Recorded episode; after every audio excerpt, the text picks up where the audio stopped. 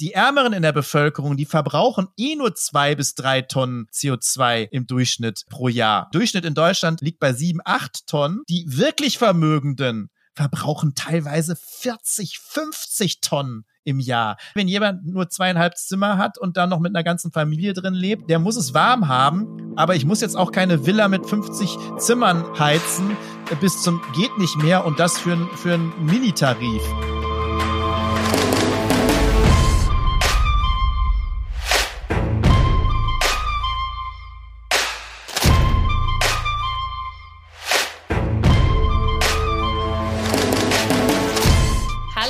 Herzlich willkommen zu einer neuen Folge und einer neuen Staffel, nämlich der fünften von Lobbyland. Wir sind zurück aus der Sommerpause und ich freue mich sehr, dich wiederzusehen. Hey Marco. Hallo Sabrina. Ja, eine richtige Pause war es ja nicht, noch nicht mal vom Podcast. Es gab ja zwei Sommerspecials und ich habe auch sehr interessiert den letzten gehört. An den knüpfen wir heute fast ein bisschen wieder an, oder? Ja, das würde ich, das würde ich vorschlagen. Ich muss mich aber gleich zu Beginn nochmal für die möglicherweise etwas äh, schlechtere Audioqualität meinerseits entschuldigen, weil ich den Podcast heute nicht da aufnehme, wo ich ihn sonst aufnehme. Äh, hoffe aber, dass es nicht allzu große Auswirkungen hat und nächstes Mal wird das wieder besser. Ähm, Marco, hattest du einen schönen Sommer? Ja, wenn wir das Politische mal rausnehmen, mhm. äh, auf jeden Fall. Und noch ist der Sommer ja auch da. Allerdings, ähm, ja, ich, man darf sich über nichts mehr wundern, aber natürlich hat dieser Sommer auch dramatische Auswirkungen. Es gab unglaubliche Dürren, Brände, dann aber auch Fluten, äh, wie jetzt Pakistan. Und ich habe so das Gefühl, da gewöhnen wir uns jetzt schon dran. Das ist eigentlich gar nicht mehr so groß interessant. Wir regeln uns, regen uns lieber auf über Versprecher oder vielleicht komische Formulierungen in irgendwelchen Talkshows von Politikern. Winnetou. Das äh, über Winnetou, über solche Dinge, die wirklich alle ziemlich irrelevant sind. Und die wirklichen Dinge, die mit unserem Planeten passieren, vor, teilweise vor unserer Haustür, äh, die nehmen wir nicht mehr so richtig wahr oder die werden nur noch am Rande diskutiert. Ja, so ähnlich ist es mir auch ergangen. Ich äh, fand diesen Sommer irgendwie politischer, kann man politisch steigern, ich weiß gar nicht, politischer als sonstige Sommer, eben auch was so diese, genau, was den Bereich der Naturkatastrophen angeht, aber auch was ich so abgezeichnet hat von dem, was uns jetzt möglicherweise noch ähm, im Herbst erwarten wird und was wir schon in der letzten ähm, Folge im Sommerspezial besprochen haben. Ähm, ja, was so diese ganze Energiepolitik ähm, mit sich bringt, auch im Hinblick ähm, ihre Auswirkungen auf die Bevölkerung.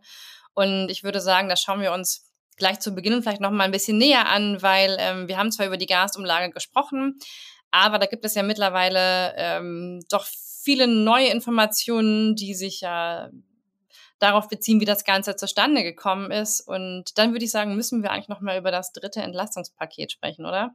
Ja, das auf jeden Fall. Mal sehen, wie sehr wir dazu kommen, weil das natürlich schon so ein Hammer-Thema ist, wo wir auch ein bisschen näher einsteigen müssen, weil es sehr stark Lobby geprägt ist.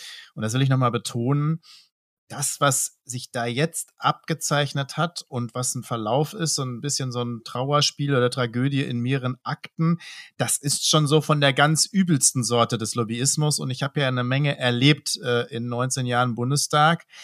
Und ähm, das zeigt wieder die ganzen Facetten äh, von diesem Lobbyland, ne? Entmachtung des Bundestages oder besser gesagt, der Bundestag äh, tut so, als wenn er gar nicht zuständig wäre, der nickt das ab, was von der Regierung kommt. Äh, ansonsten gibt es irgendwelche Schaudebatten. Ähm, dann die Umverteilung von unten nach oben, die wir jetzt auch 20 Jahre lang beobachten, kommt richtig stark da nochmal raus. Ähm, wir haben, äh, dann wird wieder von sozialer Marktwirtschaft geredet, die wir überhaupt gar nicht haben, sondern wir haben sozusagen ähm, eigentlich ein System, was die Risiken ähm, vergesellschaftet und die Profite privatisiert und der Staat greift so ein, dass er einigen hilft, aber vielen ähm, im Regen stehen lässt und natürlich geprägt durch Symbolik und eine Doppelmoral. Und das alles wieder mit einem sehr starken energiepolitischen Bezug, ähm, wo man ja eigentlich ganz jetzt auch eine fatale Politik die letzten 15 Jahre gemacht hat und es natürlich jetzt schwer ist, ähm, äh, auf einmal äh, auf alles zu reagieren. Mhm. Ja, ich habe ein paar Mal an dich gedacht und daran, wie sehr dich das Ganze äh, triggern muss, weil das ja im Prinzip deine beiden Themen sind. Ne? Also Lobbyismus und ähm, Energiepolitik ist ja das, was du ja, was du jahrelang gemacht hast im Bundestag. Und ähm, je mehr man sich da einliest, ähm, wie das Ganze mit der Gasumlage abgelaufen sein soll, umso kopfschüttelnder ähm, stehe ich eigentlich daneben. Und ähm, ich musste wirklich mehrfach daran denken, was du in Lobbyland beschrieben hast, wie politische Entscheidungen zustande kommen, wie die Prozesse ablaufen. Und das ist im Bereich der Gasumlage ja deshalb auch so frappierend, weil mal wieder der Einfluss von Profitlobbyisten diejenigen benachteiligt, die über weniger Ressourcen und Zugänge verfügen. Und das in einem Ausmaß, was jetzt ja viele Menschen aktuell in ganz große existenzielle Schwierigkeiten bringen wird. Ja, also absolut. Ich, es ist halt auch, äh, ich bin ja eigentlich in den Bundestag gekommen, um Umwelt, Energie und Klimapolitik zu machen.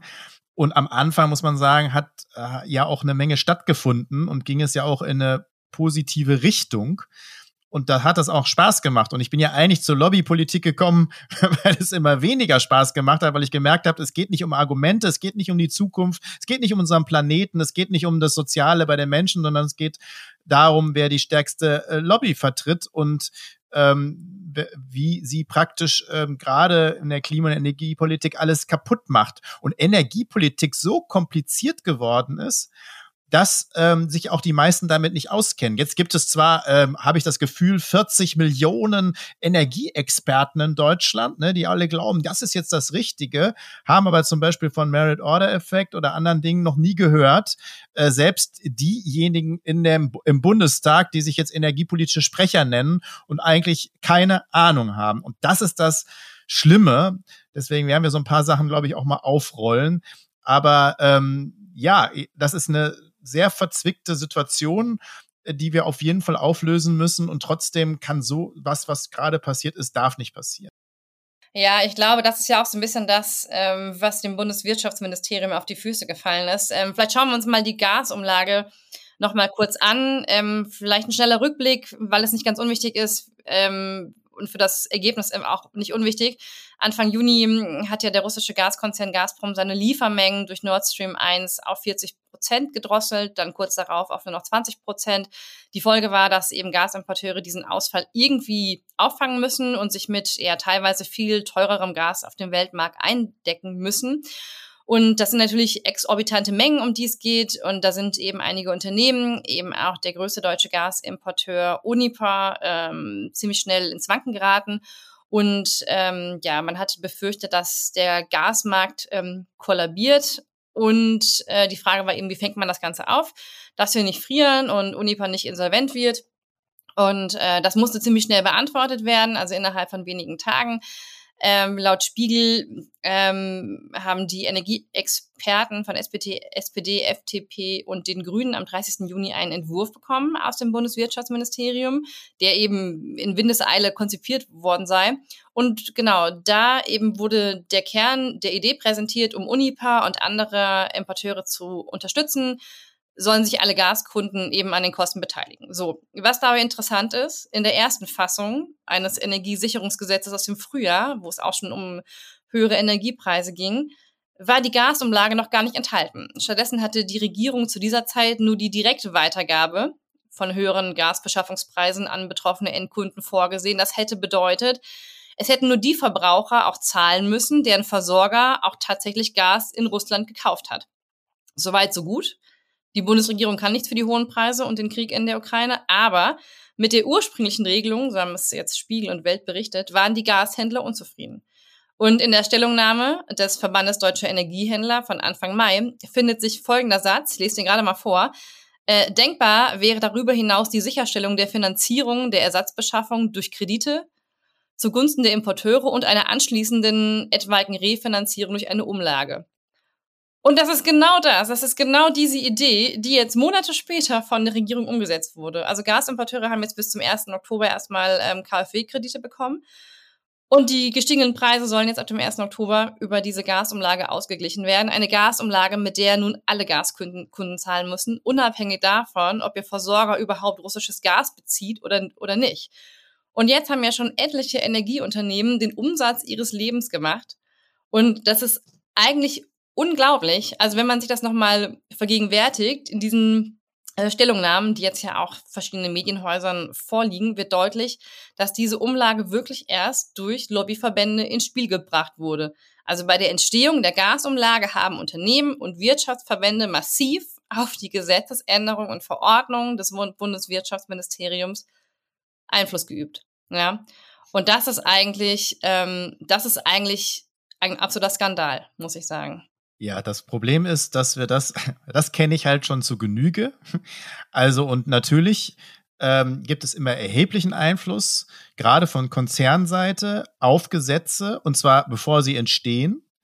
Ähm, alle anderen, die politisch diskutieren, selbst der Bundestag äh, diskutiert ja meistens erst, wenn ein Gesetz schon geschrieben worden ist von der Regierung und dann wird nochmal so ein Geplänkel, findet dann nochmal statt und diskutiert werden. Die Konzerne, die nehmen schon mal Einfluss vorher.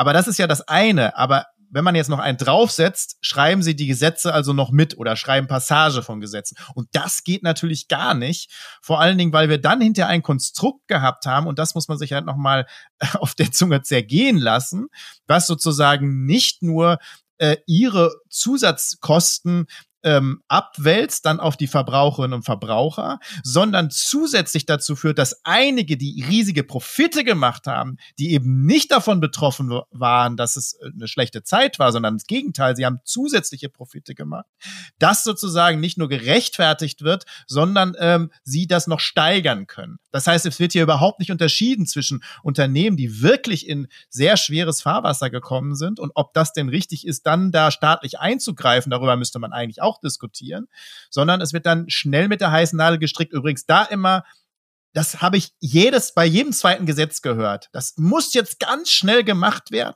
Deswegen habt ihr auch keine Zeit zu diskutieren und das muss jetzt ganz schnell umgesetzt werden. Deswegen bitte nickt es ab im Bundestag, weil ansonsten bricht alles zusammen. Auch da immer Vorsicht an der Bahnsteigkante. Meistens ist es so nicht. Und man hätte ja auch im Frühjahr sehen können, was jetzt passiert. Also es ist ja so. nichts Neues. Mhm.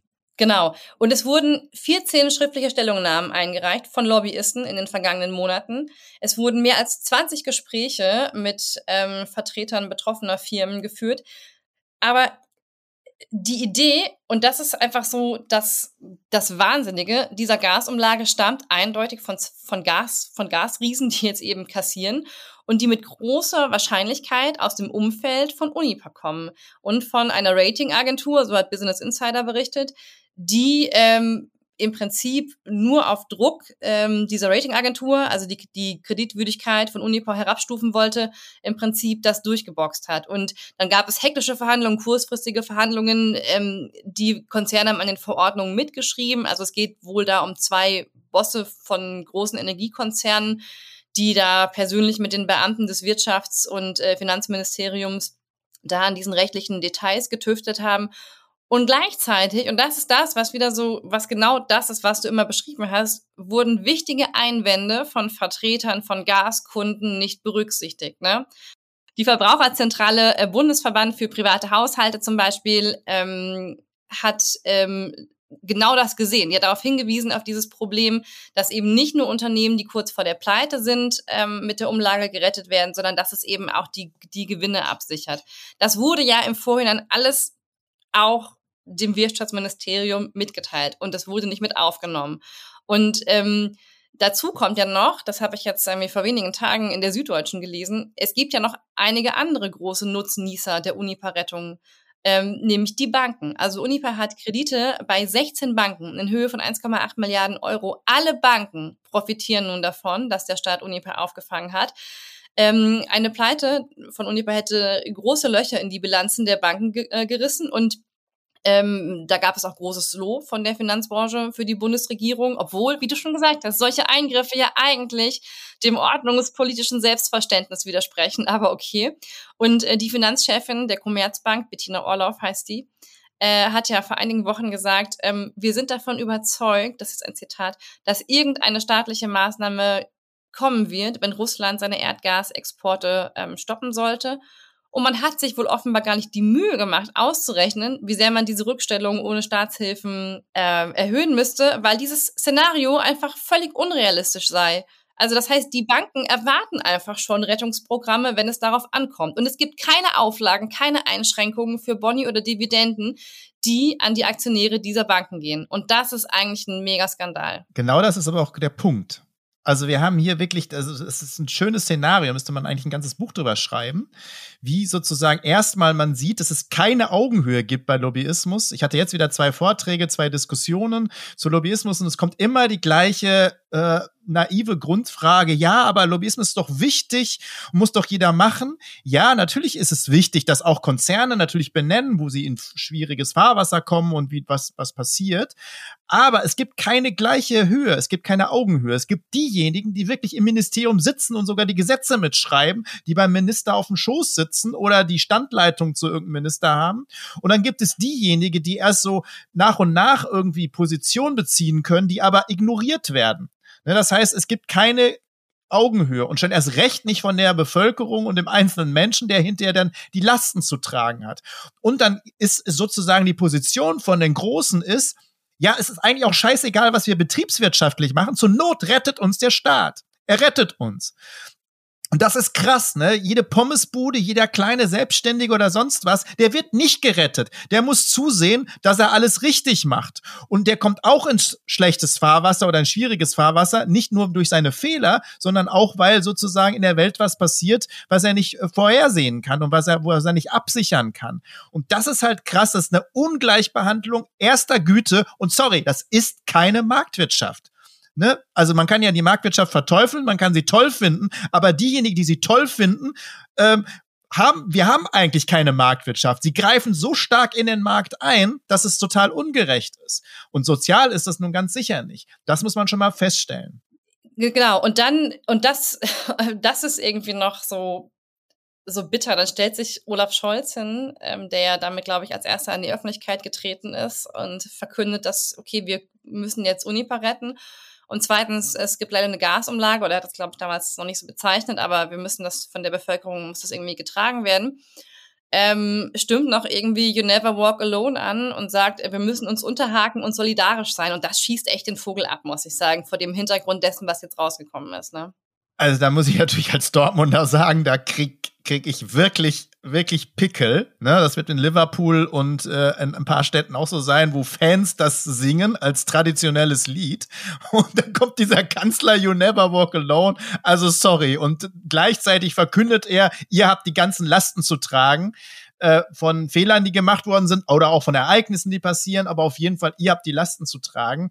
Also es wurde ja gleichzeitig, wie gesagt, nicht nur Uniper mit 15 Milliarden gerettet, sondern eben gleichzeitig diese Gasumlage ähm, eingestielt und die wurde ja auch noch nicht, da kommen wir gleich nochmal zu, wie wurde ja auch noch nicht zurückgenommen. Ne? Obwohl ja jetzt klar ist und obwohl ja auch endlich mal öffentlich mal endlich, also diese Diskussion, die wir jetzt zumindestens mal so ein bisschen öffentlich haben und diskutiert haben, meistens passiert das ja in Ministerien und bei Gesetzen und keiner kriegt's mit. Ne, ich kann ja, mich dran erinnern, genau. wie ich im Bundestag Reden gehalten habe und es hat keinen interessiert, ne, weil ähm, da die Auswirkungen meistens nicht so dramatisch waren wie jetzt in diesem Winter sein werden oder weil es erst später kam. Naja, und dann nochmal vielleicht, das ist nochmal eine pikante Nebengeschichte, die aber auch äh, eine Rolle spielt bei Business Insight und den anderen Medien, wo das dann mal hochkam, wurden dann auch Lobbyisten mal zitiert, fand ich dann sehr spannend. Ähm, da wurde dann zum Beispiel eben äh, zitiert eine Kerstin André, ne, die sozusagen als eine der ersten diese Gasumlage gefordert hat. Mhm, ähm, ja, sie ist im Augenblick Vorsitzende und Hauptgeschäftsführerin des Bundesverbandes der Energie- und Wasserwirtschaft. Und so steht es dann auch in dem, in dem Artikel. Ja. Und sie sagt, also die Gasumlage muss jetzt kommen. Ähm, und äh, Kerstin André, ja, kenne ich, kenne ich nämlich aus dem Bundestag. Ähm, da stand nicht dabei. Die war lange stellvertretende Fraktionsvorsitzende der Grünen im Bundestag. So ein bisschen schließt sich der Kreis. Ich will jetzt nicht sagen, dass dieses grüne Wirtschaftsministerium einen besonderen Anteil daran hatte. Natürlich, das Wirtschaftsministerium per se schon. Aber ich will das jetzt nicht als grün titulieren. Aber Ganz klar muss man sagen, Grüne verändern dieses System auch nicht, sondern spielen diese Spielregeln dieses ungerechten Lobbysystems komplett mit, ob Habeck, ob André oder, oder wer auch immer, ähm, machen das leider komplett mit. Und das ist das Fatale. Hm. Ja, also mich hat auch gewundert, nachdem, ähm, nachdem doch so offensichtlich wurde, dass ähm, da ja im Prinzip handwerkliche Fehler, nennen wir es mal so, wie es Habeck genannt hat, begangen wurden, dass da im Prinzip der Adressatenkreis nicht eingeschränkt wurde, dass man da anscheinend vergessen hat, damit aufzunehmen, dass es nur für Unternehmen gilt, die von der Insolvenz bedroht sind. Danach hätte man doch im Prinzip das Ruder rumreißen müssen und sagen müssen, okay, müssen wir auf jeden Fall zurücknehmen. Also gleichzeitig kommen irgendwie Meldungen, ne, habe ich jetzt auch gelesen, dass irgendwie Unipa ein prestigeträchtiges Gala-Dinner in einer Nobelvilla veranstaltet hat zum Auftakt der Gastech. Und ähm, das ist doch einfach nur ein Schlag ins Gesicht für alle Menschen, die jetzt überlegen, ob sie im Winter noch heizen können. Ja, also das geil, es war ein geiler Tweet, ne? Den haben sie dann auch ja wieder rausgenommen. Ja, fünf ähm, Mhm. Aber geil war ja, dass sie ihn überhaupt gebracht haben. Oder viele sagen, also dümmer ja. geht's nicht. Mhm. Aber das ist, also die, die sehen das nicht als dumm. Die denken da gar nicht drüber nach. Für die ist das normal, in so einer Villa zu feiern und das ist cool und zur Not werden wir halt gerettet und wie auch immer. Das ist für die alles total normal. Aber daran sieht man, dass sich das, dass es völlig abgehoben ist, dass das mit der Realität der Lebenswelt der Menschen nicht mehr viel zu tun hat, was wirtschaftspolitisch teilweise passiert. Also wie gesagt, das ist echt ein geiles Paradebeispiel. Also wenn man nicht, wenn ich jetzt nicht schon ein Buch über Lobbyismus geschrieben hätte, ähm, das wäre auf jeden Fall ein, ein, ein unglaublicher Aufhänger. Auch wie, also ich glaube das ehrlich gesagt nicht. Also Habeck mag vielleicht keine Ahnung von Energiepolitik haben, vom Gasmarkt, aber wie er dann gesagt hat, äh, dass der Gasmarkt, das, ach, das, der ist verflochten, das wussten wir alles gar nicht so. Sein Ministerium weiß das ganz genau. Ganz genau. Und das ist ein Witz, dass ein Ministerium das nicht weiß. Ähm, das, ist die, das ist ihr Job und da gibt's genug, die sich damit lange auseinandergesetzt haben. Ich weiß zwar, dass es ein schwieriges Thema ist, also ich auch lange brauchte, um da reinzukommen, aber ein ganzes Ministerium weiß das nicht, dass ein Gasmarkt verflochten ist. Also sorry. Ja, genau. Also er hat ja im Prinzip gesagt, du hast das ja eben schon ähm, skizziert, äh, man habe die Komplexität des Gasmarktes unterschätzt, weil wir aber nicht wussten, das muss man ehrlicherweise sagen, und niemand wusste das, wie dieser Gasmarkt verflochten ist, wie er im Undurchsichtigen, welche Firmen irgendwelche Anteile an Töchtern und so weiter haben, ist durch diese im Prinzip richtige Entscheidung ein Problem entstanden, dass sich da nämlich ein paar Unternehmen reingedrängt haben, die nun wirklich viel Geld verdient haben und die Umlage der Bevölkerung nicht brauchen. Und weiter äh, sagt er noch, es sei sicherlich nicht moralisch richtig, dass Unternehmen, die an Schweine Geld verdient haben, dann auch noch sagen, ja, und für die paar Einnahmeausfälle, die wir da haben, da bitten wir die Bevölkerung um Hilfe. Die soll uns nicht, die soll uns Geld geben. Also ich will damit sagen, das schauen wir uns nochmal an. Ja, aber das haben sie anscheinend nicht gemacht, weil ansonsten genau. hätten sie jetzt beim Entlastungspaket, hätten ja. sie es ja dann spätestens zurückgenommen. Weil jetzt sozusagen werden erstmal die Verbraucher belastet durch diese Gasumlage. Also man nimmt ihnen Geld weg und durch das Entlastungspaket gibt man ihnen ja ein bisschen Geld zurück. Anstatt es zu sagen, nee, gaga. wir machen erstmal die Gasumlage. Das ist, das ist wirklich gaga. Und ja. sorry, äh, es haben sich auch keine Gasunternehmen da reingedrängt. Das ist auch ein Witz. Das ist so das System. Ne? Und das System muss ein Wirtschaftsminister dann irgendwann mal durchblicken und da seine Experten in seinem Ministerium da rausholen. Das muss man ja durchblicken. Da hat sich keiner reingedrängt. Die müssen ja Geld verdienen. Und natürlich versuchen die das. Und wenn es Sondergeld gibt vom Staat, egal wie gerechtfertigt oder ungerechtfertigt das ist, es gibt so viel Subventionen, da könnten wir drei Sendungen zu machen, die ungerechtfertigt sind, die der Staat jedes Jahr raushaut. Natürlich sagt dann kein Unternehmen, nee, das nehmen wir nicht, das ist moralisch nicht in Ordnung. Ich wollte gerade sagen, keine Moral im Markt. Ja, das, was ist denn das für ein komischer Kompass an, an Unternehmen? Also Unternehmen sind, sind nicht dafür da, leider an moralischen Maßstäben gemessen zu werden. Aber es ist Aufgabe der Politik, Entscheidungen zu treffen, die von moralischen Maßstäben geleitet sind. Und ähm, da hätte ich mir dann wenigstens, wie gesagt, erwartet, dass man die Gasumlage zurücknimmt oder so einschränkt, dass sie nur diejenigen Konzerne betreffen, die tatsächlich in Bedrängnis gekommen sind. Ja, ist nicht passiert. Ist nicht passiert. Aber vielleicht sollten wir noch mal also ich werde das nicht alles erklären können, aber vielleicht noch mal ganz kurz auf, wie läuft denn so ein Strommarkt und wie verdient man denn da? Ähm, mal kurz eingehen noch, weil das, glaube ich, wichtig ist und weil dieser Begriff Merit Order ja auch immer fällt. Ja. Erklär uns mal das Buch mit sieben Siegeln. Nein, aber mir geht es jetzt gar nicht darum, weil wir natürlich ist jetzt das Wirtschaftsministerium im Fokus, aber mir geht es jetzt gar nicht darum, es gibt ja jetzt einige Diskussionen zu Habeck, da, da würde ich mich den meisten gar nicht anschließen wollen. Das ist Quatsch, ne? Selbst wenn man sich mal verspricht oder sonst was, in vielen Dingen ist das Bashing völlig unüber, äh, oder überflüssig, vor allen Dingen von denen nicht. Also das kotzt mich am meisten an, dass diejenigen, die 16 Jahre eine verfehlte Energiepolitik gemacht haben, und das waren nun mal CDU und CSU, teilweise FDP und auch ganz stark die SPD, die eine unglaublich fatale Politik betrieben haben, jetzt sich sozusagen aufspielen wie die moralischen Wächter und dann auch aus Wirtschaftsministerium und auf die Grünen zeigen. Das ist natürlich ja. auch totaler Schwachsinn. Und Marco, Nur, weißt du, jetzt kommen so Leute wie Julia Knöckner um die Ecke und sagen sowas wie irgendwie werfen dann Habig Inkompetenz vor und denke echt so, nee, also so, ausgerechnet. Du nicht. Ja. ja, ja, auch Spahn, ne? der war Gesundheitspolitiker und hatte davon schon keine Ahnung.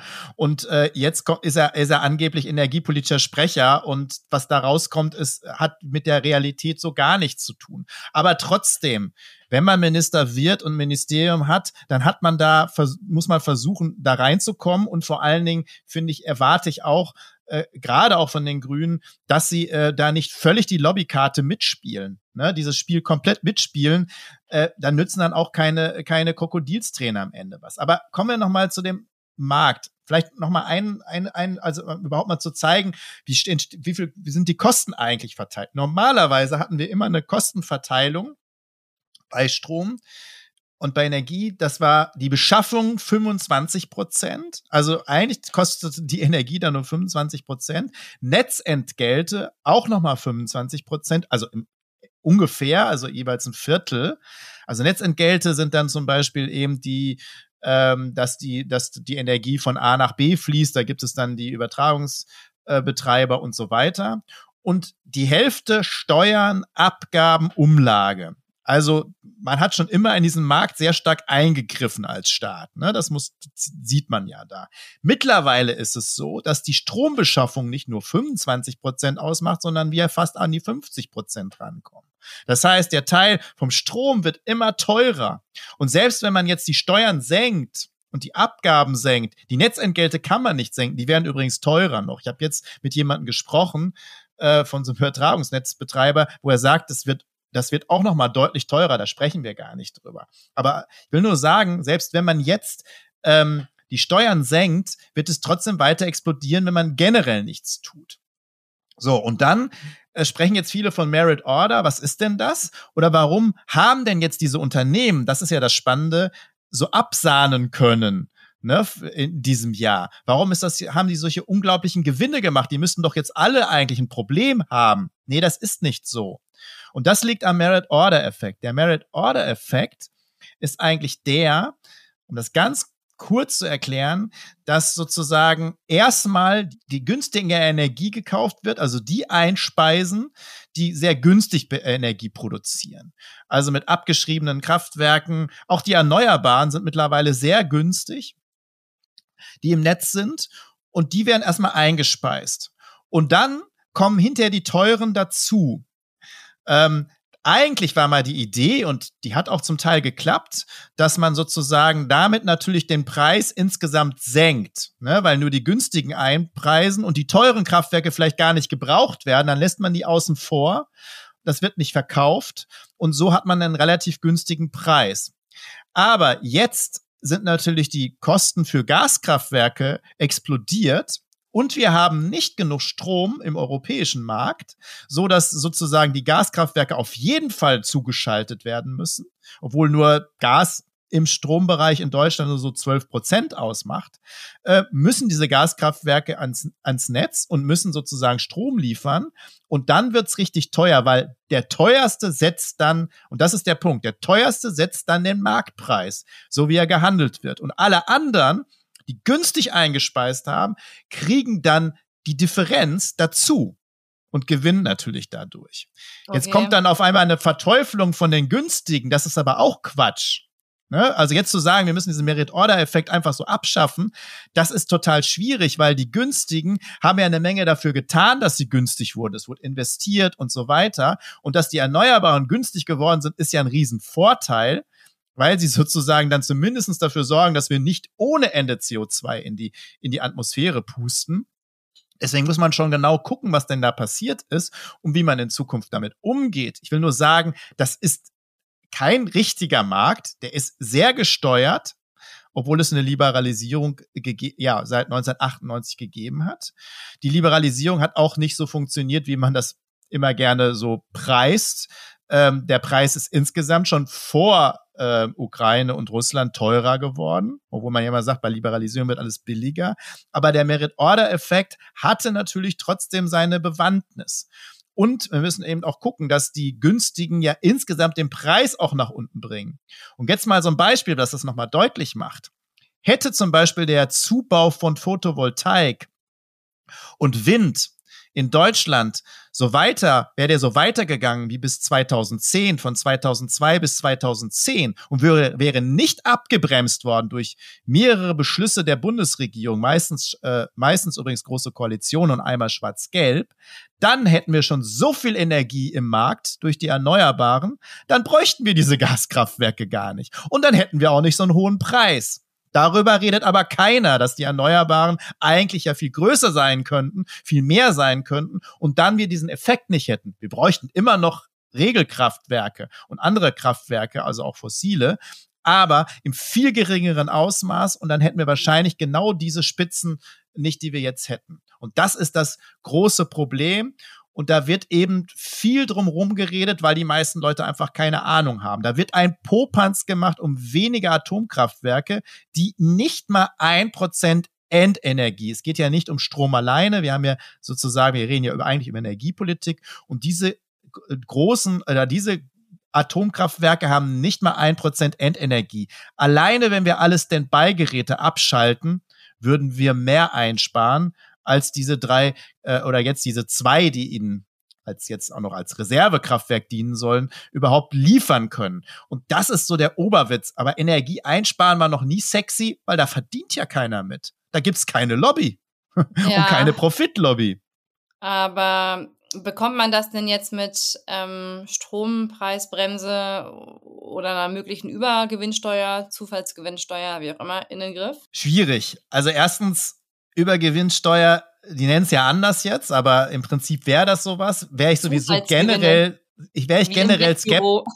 ja, ich wäre ich generell skeptisch, das wird ja jetzt überall gefordert. Er ist natürlich was dran, ne? Also, dass natürlich die, die besonderen Profit machen, da was von abgehen sollen. Aber Italien und andere Länder zeigt schon, das wird ein riesenlanger Kampf, weil da werden Klagen kommen und so weiter. Ich halte das für die, mit dem Übergewinn so ein bisschen für so ein für so einen Nebenschauplatz, der aufgemacht wird, um irgendwie ein bisschen Gerechtigkeit zu erzeugen, der aber in, wie ein Kartenhaus zusammenfällt, weil es in unserem System so nicht funktioniert, weil dagegen geklagt wird und man schiebt drauf alles drauf ab. Ich glaube, dass wir generell einfach den Strommarkt uns ganz an, genau angucken müssen ob wir nicht sozusagen doch zu einer ganz anderen, ob das nicht eine Daseinsvorsorge ist, wie bei äh, anderen Bereichen, wo wir den Menschen eine günstige Grundversorgung garantieren müssen als Staat. Ne? Also ob das nicht ein System ist für die Zukunft. Ähm, und ich bin nicht für sowas wie Übergewinnsteuer im per se. Außerdem wird jetzt da äh, Vorsicht Falle, wer sich das genau anschaut, es gibt einige Sachen bei dem Paket, bei dem Entlastungspaket, die sind sehr konkret, die können auch so, sofort umgesetzt werden, aber bei der Strom, ähm, Bremse oder Deckel, da sagen sie, naja, wir müssen erstmal eine Expertenkommission einrichten, ja. wir wollen das auf europäischer mhm. Ebene machen. Und wenn ich das höre, weiß ich schon wieder, eigentlich wollen wir das gar nicht machen, wir wollen nur das Thema weghaben. Äh, das heißt, jetzt kommt die Gasumlage und belastet die Bevölkerung. Und ob irgendwann mal eine Bremse kommt beim Strom, schauen wir mal. Und auch da wieder, sie sprechen von Strom. Strom ist zwar auch ein Problem, aber im Augenblick haben wir das größere Problem im Wärmemarkt. Und wenn man sich mal seine Rechnung anguckt, also wer das hat, wer das vergleichen kann, wir geben, wir verbrauchen viel mehr Energiebereich im, im Bereich Wärme als beim Strom.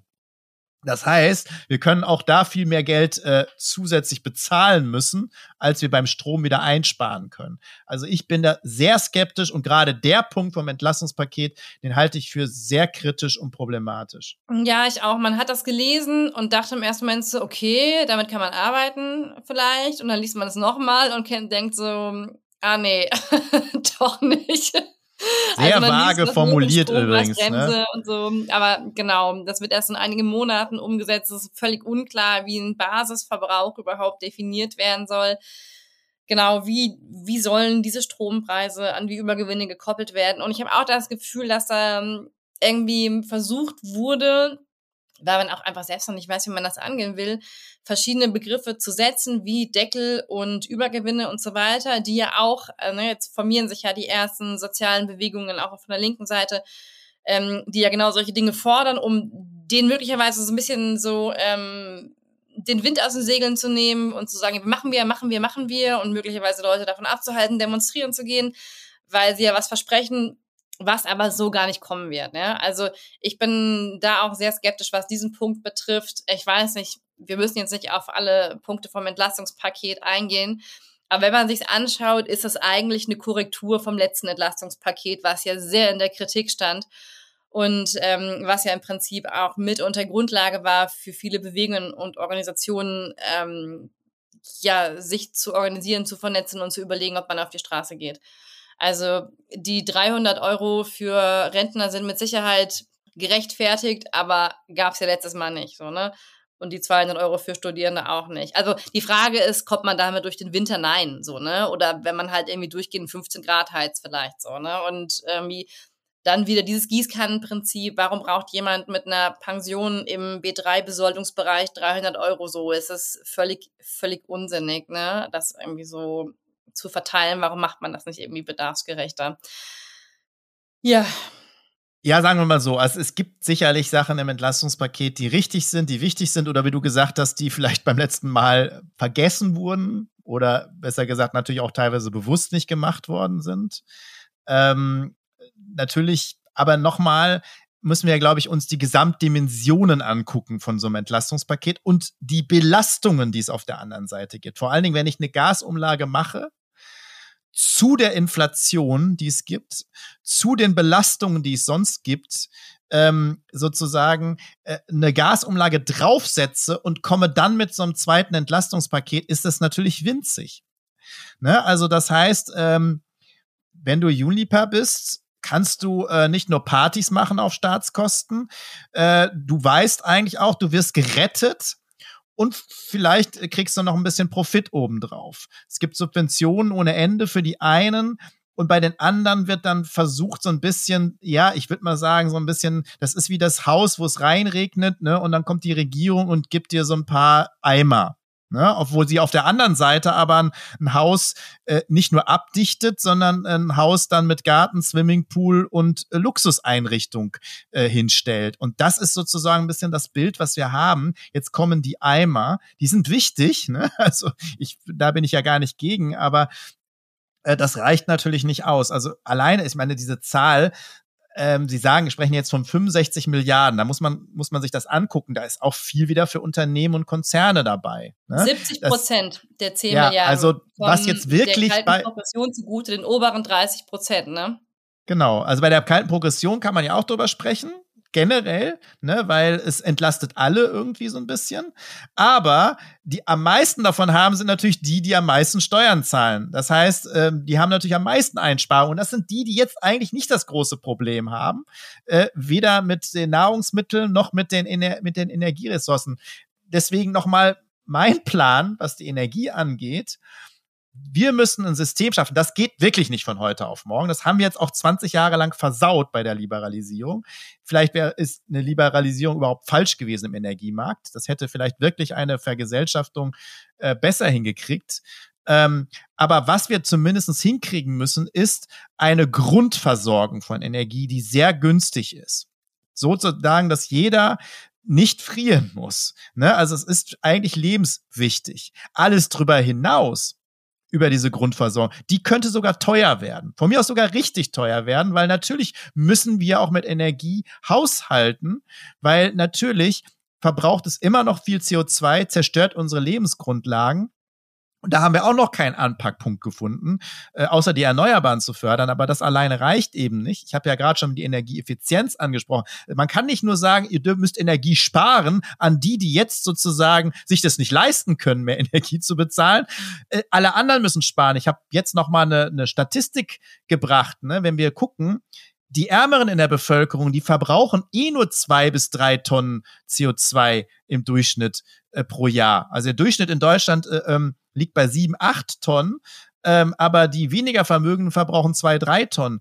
Die wirklich Vermögenden verbrauchen teilweise 40, 50 Tonnen im Jahr. Das ist irgendwie die Gemengelage, die wir haben. Deswegen lasst uns ruhig hohe Energiepreise machen über der Grundversorgung. Ne, wenn jemand nur zweieinhalb Zimmer hat und dann noch mit einer ganzen Familie drin lebt, der muss es warm haben aber ich muss jetzt auch keine Villa mit 50 Zimmern äh, heizen äh, bis zum geht nicht mehr und das für, für einen Minitarif. Also das muss man auch immer wissen, wenn wir jetzt von günstigen Energiepreisen sprechen. Ich glaube, da brauchen wir ein anderes System. Und das kannst du natürlich nicht in so einem Entlastungspaket reinbringen, aber im Entlastungspaket hättest du reinbringen können, dass es die Gasumlage nicht geben wird. Das hättest du reinbringen können. Und dass du zum Beispiel dann vielleicht Sonderförderungen für die gibst, nicht mit der Gießkanne, sondern Sonderförderungen gibt's ja an einigen Stellen, aber gerade für die gibt's, die dir Energie und die Lebensmittelpreise im Augenblick äh, abverlangen. Und natürlich bin ich auch dafür, äh, in der Wirtschaft zu helfen. Gar keine Frage, weil kannst du nicht einfach die Energie abschalten. Ne? Und den kannst du auch meistens nicht sagen, dass sie sparen. Äh, das sollten sie alle, aber ähm, auch da gibt es natürlich Limits. Ja, man hätte jetzt aber natürlich schon die Chance gehabt, mit so einem Entlastungspaket irgendwie an die anstehenden Transformationen ranzugehen. Ne? Also wann, wenn nicht jetzt? Und ich meine, gerade im Bereich, also CO2-Preis wird ausgesetzt, gerade im, Bereich, im, gerade im Bereich des Klimaschutzes ist das Entlastungspaket ein Totalausfall, muss ich sagen. Ne? Das ist ein absoluter Totalausfall und das haben wir jetzt schon äh, das ganze Jahr erlebt, ne, dass bei, ähm, also es werden neue Gas ähm, ähm, Verträge geschlossen, die LNGs werden ganz schnell gebaut ähm, und bei den Erneuerbaren passiert relativ wenig. Energieeffizienz total tote Hose, nichts. Also wie gesagt, außer äh, sie sollen alle mal ein bisschen sparen und ein bisschen frieren und vielleicht nicht so lange duschen. Ne? Äh, man könnte staatlich da so viel machen. Ich bringe wieder mein Toprunner-Modell, ähm, das wir seit 20 Jahren diskutieren wo man irgendwie Standards setzt, dass eben die Geräte nicht so viel Energie verbrauchen. Und wenn man diese Standards setzt, die es jetzt schon gibt und verbindlich macht für die Unternehmen, äh, die es noch nicht erreichen, aber denen ein bisschen Zeit gibt, dann haben wir sozusagen einen Run, der natürlich belohnt werden muss, ähm, auf sehr effiziente Geräte. Aber im Augenblick ist es ja so, selbst wenn die Geräte effizienter werden, wird das alles aufgefressen, weil sie auch größer werden, weil wir mehr Geräte haben. Ne? Also nur mal ein Beispiel. Ich habe das ja mit Standby gebracht. Ähm, normalerweise müsste man Standby eigentlich fast verbieten, aber ähm, Standby verbraucht wieder so viel Strom. Das wurde mal besser, weil man so eine Ökodesign-Richtlinie, das nennt man dann immer so schön gemacht hat. Da war, wurde dann festgeschrieben, dass man weniger äh, Energie braucht. Eigentlich darf gar keine Energie gebraucht werden. Du hast es nur an der Steckdose, aber es läuft ja nicht das Gerät. Aber es wurde damit runtergebracht. Aber mittlerweile haben wir alle so viele Geräte zu Hause und in den Büros und so weiter, dass das wieder total viel Energie ist, die für nichts verpulvert wird, für nichts. So, und da ranzugehen, das wären so Maßnahmen. Ne? Da frage ich mich, warum wird das nicht gemacht? Und im Entlastungspaket wird sogar eigentlich dafür gesorgt, dass wir mehr CO2 brauchen, verbrauchen. Und das kann ich nicht verstehen. Äh, warum sind die Grünen an der Regierung? Ne, frage ich mich, wofür sind die gewählt? Ist ihr Job, dafür zu sorgen, dass ein Entlastungspaket auch eine ökologische Handschrift trägt? Und dann kommt ja jetzt der Hammer des Entlastungspakets, eigentlich für mich der größte Hammer. Aber wir geben 1,5 Milliarden, dass es dann doch noch sowas wie ein günstigeres Ticket gibt. Günstig heißt dann für äh, für die im Bundestag sitzen, ist das natürlich schweinegünstig, ne? obwohl sie es ja umsonst kriegen. Aber für viele Menschen sind statt 9,49 Euro oder sogar 69 Euro zu bezahlen, nicht günstig. Das heißt, das, was da beschlossen worden ist äh, beim ÖPNV, ist für mich somit der, der größte Hammer, vor allen Dingen das noch zu feiern, weil das war wirklich nur eine Maßnahme, dieses 9-Euro-Ticket, was sozial und ökologisch gegriffen hat. Und das machen wir jetzt kaputt. Komplett kaputt. Ja, ja. Also so schaffen wir halt die Verkehrswende auch nicht. Ne? Ich meine, da lassen nicht so viele Leute das Auto stehen, wie sie das vorher getan hätten bei 9 Euro. Ja, vor allen Dingen, wie gesagt, es wird gefeiert, 1,5 Milliarden fließen da rein. Dann müssen erstmal die Länder dazukommen. Ja, es gibt ja schon Bayern, Länder, die Bayern sagen. ja schon so, nö, da machen wir nicht mit. Genau. Da kommen die ersten Länder und sagen, entweder wir machen nicht mit, dann kommen die zweiten Länder und sagen, das können wir uns nicht leisten. Das heißt, dann kommt vielleicht ein Ticket mit 69 Euro oder gar keins. Ähm, also nochmal abwarten. Und dann hat das natürlich gar keine Lenkungswirkung. Und für viele ist es auch zu teuer. Äh, das äh, hilft vielleicht denen, die eh so ein Ticket haben. Ne, und dann vielleicht ein paar Euro weniger zahlen. Aber es kauft sich deswegen keiner zusätzlich eins oder ganz wenige Leute wahrscheinlich nur. Das heißt, die Lenkungswirkung ist weg. Und das finde ich ein Skandal, weil das war wirklich mal eine gute Maßnahme. Natürlich muss man Geld auch in die Schienen und in den ÖPNV stecken. Aber 1,5 Milliarden, um nochmal dieses Fass aufzumachen, das ist erstens verschwindend gering, was das gesamte Entlastungspaket angeht. Und wir haben ja gerade von Unipa gehört, da wird mal eben ein Unternehmen mit 15 Milliarden gerettet. Und das ist nur ein Zehntel. Nur ein Zehntel, was es kostet. Und wir geben 40 bis 60 Milliarden jedes Jahr aus für äh, Subventionen, die klimaschädlich sind. Wir könnten das so locker finanzieren, da ein paar Milliarden draufzupacken, um ein vernünftiges äh, Angebot zu schaffen. Ähm, aber auch selbst das haben sie mit Entlastungspaketen nicht hingekriegt. Sorry. Mhm.